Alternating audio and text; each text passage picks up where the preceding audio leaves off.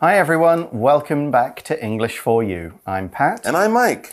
And yesterday we introduced the idea of how writing can help to improve your mental health. It does this by building your self awareness, which is the ability to focus on yourself, your feelings, your character, and kind of understand you a bit more. Absolutely. Also, we learned that writing helps you express your feelings, what you're thinking, what you're feeling, what's going on in your life. Maybe it's been a normal, great, wonderful day, and that's fine, but this kind of writing can be especially useful if you had a bad day, if you're worried about things, or if you're really excited and happy about things. You can get those feelings out. You can express yourself in a journal, in a diary. And the good thing about this kind of writing is that you can just write what you feel. You don't have to worry about grammar and spelling or anything. And you can really be honest because you probably won't show this writing to anyone else in the world unless you want to, but that's not the idea. It's writing about yourself for yourself. Yeah, we looked at a few different types of writing. Expressive writing mm. does exactly this job. You get your feelings out. Right. You just get it all down on the page and help you deal with stressful situations by putting down your personal feelings. We don't need to worry about story or details, or as Mike said, grammar. You just put your feelings. We've got two more types of writing to deal with today reflective writing and creative writing. So let's get into them right now. Reading How writing can improve your mental health. Reflective writing is for looking back at past experiences and asking yourself a lot of questions. For example, what were the important parts of that experience? What did I learn? It can help you notice any gaps in your understanding. Creative writing lets your imagination run wild. It includes poems, short stories, and novels. For example, you could write a science fiction story that explains your position on the environment. You could also write a children's story that shows how you feel about your family. This lets you explore topics that are difficult to talk about directly. So, how do you get started? Hemingway said, There is nothing to writing. All you do is sit down at a typewriter and bleed. Try writing down three things you love and why you love them. Remember that this writing is only for you. Just express yourself as well as you can. Like exercise maintains a healthy body, writing maintains a healthy mind. All right, so our article today is going to begin with the next form of sort of personal writing that we were talking about, reflective writing. Now, just to remind ourselves what that is, the article begins Reflective writing is for looking back at past experiences and asking yourself a lot of questions. Okay, so this is after all the action, the event, whatever happened has finished. Maybe it's days or weeks or possibly months or years later. And you're kind of thinking, hmm, let's think back on that. Let's look back. Let's reflect on that. How did I feel? What did I learn? What would I do differently? That kind of thing. When we talk about the past or think about the past, we often use this phrasal verb to look back. Okay, you might be sitting around with your friends and talking about, oh, remember in grade school we had this teacher, or talking with your family about that great holiday you guys had last year. Anything that happened in the past, if you're spending some time and attention on it, you might be looking back on things that happened. And you should ask yourself a lot of questions when you do reflective writing. As the article puts it, for example, what were the important parts of that experience? What did I learn? Mm, all right. And as the article explains, it's not just about looking back and remembering things. No, it can help you notice any gaps in your understanding. Absolutely. When things happen, we don't have time to think about everything that's happening all at the same time. We're usually focused on the main action or, or how we're feeling right at that moment. But if you look back, then you might notice gaps. And of course, as you get older, you learn new things. So if you look back on things that happened two or three years ago when you were younger and didn't know as much, you might notice there that there were gaps in your understanding, things that Oh, now I'm looking back. Now I understand things more because some of those gaps have been filled in by things I've learned or experienced since that time. What is a gap? Well, a gap is basically a space in something. We can talk about a, a gap in a, in a window that's letting the air blow in or something like that. But here we're talking about a space in something, something that should be joined together and whole, but there's a space in there and that gap kind of stops it from being finished or being complete. If you notice there's a train rolling along and there's a gap there, well, two parts of the train are not attached. They need to be joined together, or you're going to end up with two trains instead of one. Here's another example. After Marty took a year off during university, there was a gap in his education. When he went back to school, all his school friends were a year older and a, high, a grade higher, but he was back in a lower grade because there was a gap that he had to fill. He had to close up that line of his education. So that's reflective writing. Let's now move on to our third different kind. The article says creative writing lets your imagination run wild. Your imagination is your creativity. It's your power in your mind to come up with an idea that you don't see in front of you maybe an idea that's never happened before. You're kind of using your knowledge and experience, but you're putting it together to create something new, something different, maybe even something impossible or unreal. For example, the kids used their imagination to turn the big box into a spaceship. It's just a box, but as the kids think about it, talk about it, use their minds, it becomes this great big spaceship soaring through outer space, going to new planets, meeting monsters, and it's all happening in their minds. And here we're not just talking about using your imagination, but letting it run wild. Wow, if something runs wild, it kind of does whatever it wants. There's no rules, there's no limits, there's no one saying, no, you can't do that. No, do that, do whatever you want go crazy, let your imagination run wild means whatever you think of, even if, a, if it's the craziest, possibly dumbest idea, yeah, hmm. good, go for it.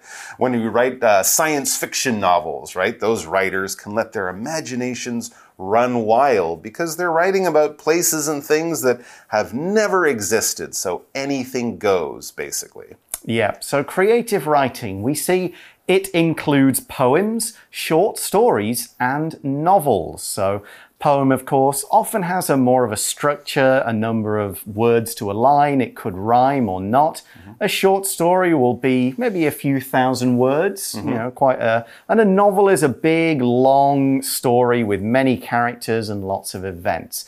And all of these are included in creative writing. To include means to be a part of something, to make a part of something.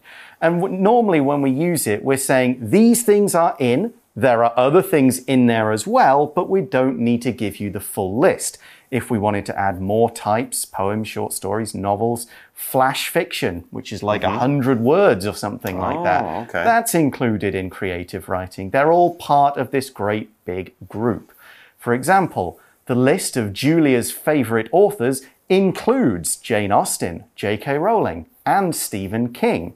So these three, they're not the only writers she likes, but they are among the group, this larger group of writers she likes. Right, and they might be her most favorite or mm. the hmm. one she's reading right now, and in the past she had some other favorites. That's why we're kind of highlighting those three names. Back to the article, for example, it says here to an idea that maybe can, you know, help start you off with your creative writing. You could write a science fiction story story that explains your position on the environment. Mm -hmm. Instead of sitting down and saying, I think global warming is bad, I think people should walk and ride bicycles more and not, you know, take cars or something. Instead of writing that out in a very sort of scientific school paper kind of way, turn that idea, turn your feelings and what you would like to see in the environment, what you would like to see happen, turn it into a science fiction movie. Write about a planet where they didn't do these things and their world is dying and, you know, something like that. So you can take any idea that you want, let your imagination run wild. And as we've mentioned, science fiction is a really good style of writing because basically anything that you think can be real. Right. So science fiction, this is what we would call a genre or a style of writing and of course of movies too. Science fiction is quite popular these days. When we think of science fiction, we think of Star Wars. We think of uh, Star Trek. We think of The Hunger Games. Anything that happens in a future or in another world that isn't this one, where the science is different, where history is different, where things that haven't happened might happen in the future. We often think of science fiction as being in the future, involving space travel or technology and machines that we don't have right now. So that's why it's a really good style of writing and movie making for people who want to let their imaginations run wild. So, this story, this science fiction story, could explain your position on the environment.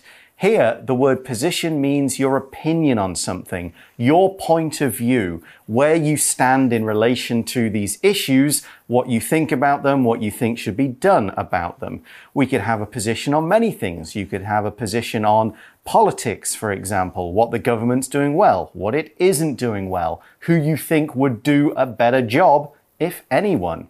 So we could say, for example, just because someone has different political positions than you do, it doesn't mean you have to dislike them.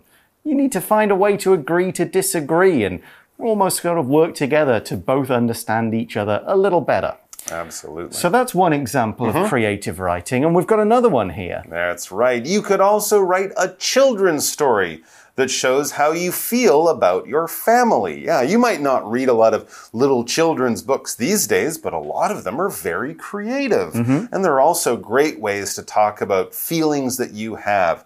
Right? These human feelings that we have, kids have them, adults have them. You don't have to get all complicated with your writing. You can write a fairy tale or something really simple like that. Something about your family, about your friends, about the feelings that all humans have mm. at different times in their lives. And creative writing has this great gift, and it is this, this kind of way of talking about things in a creative manner. This lets you explore topics that are difficult to talk about directly. Mm. Okay, to do, to do something directly is to do it in a very straightforward fashion, a direct way. You go into a shop. If you want some, uh, say, milk, you'd say, mm -hmm. I'd like to buy some milk. That is doing something directly. If you went in and said, I'm looking for a, a kind of a white cow based liquid that I can put on my breakfast or in my tea, that's not very direct. You're not doing that directly. Do you mean milk? I do mean milk. Why didn't you just say milk? I was being indirect. I see. Mm. Okay, yes. If you want something, you should ask for it directly. But of course, sometimes we can't do things that directly. But in your writing, sure, why not? Yeah, here's an example sentence Amanda walked into her boss's office and asked him directly if she could have a raise. She oh. didn't go in and talk about all the good things she's done or if she was thinking about maybe getting another job mm -hmm. she mm-hmm. which might have led to right. a raise indirectly. She just went in and said, I want more money. Can you give me it? Because if not, I might leave. That's a good point. There are things in life that we can do in a couple of different ways, mm. either directly or indirectly, and how which way you choose can you know, be important. Right. One one thing I was thinking about with this sentence yeah. is the topic of death. Oh. It's something humans, people, we don't like talking about mm. it directly. What happens to us when we die? How will we feel? How will other people feel? How do people's deaths affect me? Right. But by writing about it creatively, you can kind of tackle those questions without having to really just put down we're all going to die. What are we going to do? Right. That's a really good point. It's a good way to deal, especially with these difficult and often unhappy emotions that we all will have at different times. So here's a question. So, all this sounds good, but so how do you get started? Yeah, okay, uh, creative writing, uh, reflective, great, sure, I want to try it, but how do you get started? That can often be the hardest thing, right? To get started is just to begin, all right? Mm. When we use this word, we're probably talking about a process that will take some time. It's not something that you will do in just a few seconds. It's something that you might do over hours, days, months, or even years. And it seems a little like, oh, how am I going to learn how to learn Japanese or play the violin or, you know, get healthy enough to run in a marathon or something? These are really difficult things to do that will take a lot of time. And often getting started or beginning is the hardest part. It is. A blank page can be very scary. I, I don't know. I, I, have no ideas in my head, but I have a million ideas in my head. Mm. Well, we're going to go back to, you might remember we started day one with a quote from a famous author. Okay. We've got another famous quote from that author, Ernest Hemingway, again here. Hemingway said, There is nothing to writing. All you do is sit down at a typewriter and bleed. Excuse me? Bleed? Not literally. Oh my God. I was like, what are you doing? Okay, so we're talking about let your emotions out, like yes. your blood would be coming out. It's yeah. Such a big part of you. That's not a great way to help me get started. Well, I, he means kind of cut yourself, get I, hurt, Sure. Use that hurt. I understand. Okay, mm. but it hmm. still sounds a little scary it for sure. Does indeed. Part of this quote we're going to look at here, the idiom, there's nothing to something. So Hemingway said there's nothing to writing, okay? If we say there's nothing to it or there's nothing to this thing, we're saying it's easy. It doesn't take complicated knowledge or lots of training or special skills or equipment there's nothing to it. Anyone can do it. This thing is not hard, or at least is not as hard as it seems. Okay, and we also had this word typewriter. Mm. That's what uh, Ernest Hemingway was bleeding all over as he let out all his feelings. A typewriter is basically a machine that was used, or still used, but not very much, for typing on paper, for writing with nice, clearly printed letters on paper. So take your computer, take your printer, stick them together, and that computer does nothing except write on paper. They were very popular for about 100 years, probably 80 years in the 1900s mm. until computers came along. And of course, computers uh, with a printer, you can do everything the typewriter can do and much, much more. But back in the old days, when they had just handwriting, a typewriter was a very useful thing to print out documents or write documents and have them very uh, clear and easy to read at yeah. the end. I had, I had, well, you our do? family had one as a kid. Yeah. Did you? Did yeah, we, yeah, yeah, we did. And every time you made a mistake, you got this little oh. white paint and you had to paint over the letter. Hated wait it. for it to dry, ah. go back, hit the right button. Ah. And that's why computers are more popular. Indeed. So, what Hemingway is saying here is not you really have to cut yourself. No. He's saying draw on your emotions, right. your feelings, okay? Yeah. And here's a more positive way to get started and think about it.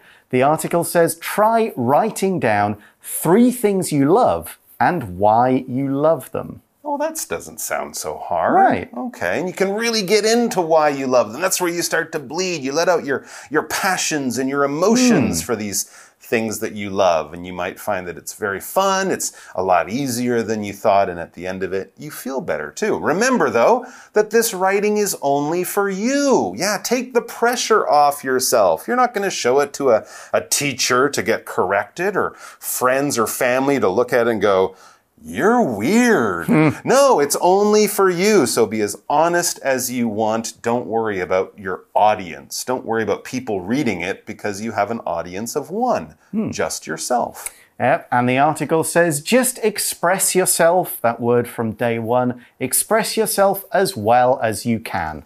That's it. Absolutely. And like exercise maintains a healthy body, writing maintains a healthy mind. So think about it as going to the gym. And the nice thing is that after 45 minutes of writing, you'll be clean and you won't smell and you won't need to take a shower. Well, so well, possibly you will. You might you might actually put a little bit of energy into it. But anyways, when we talk about this word maintain, to maintain something, this verb means to kind of keep it up, to continue it. Okay, if you want to maintain a healthy body, you should go to the gym three or four times a week. If you want to maintain your skills and basketball, playing the violin, baking, you have to practice. You have to do it, uh, you know, fairly regularly. If you take a, a year off, you might find that you've slipped a little bit and forgotten some things. So to maintain things is to kind of keep them going on, keep them in a good condition. For example, it says here that this shampoo will maintain the health of my hair and keep it looking shiny. Hmm. If I wash my hair with this every couple of days or every day, my hair will continue forever to look good until I get old and it falls out. Okay. Yeah. Well, there's our three types of writing and a few ideas for you to get started. We'll now move on to today's For You chat question.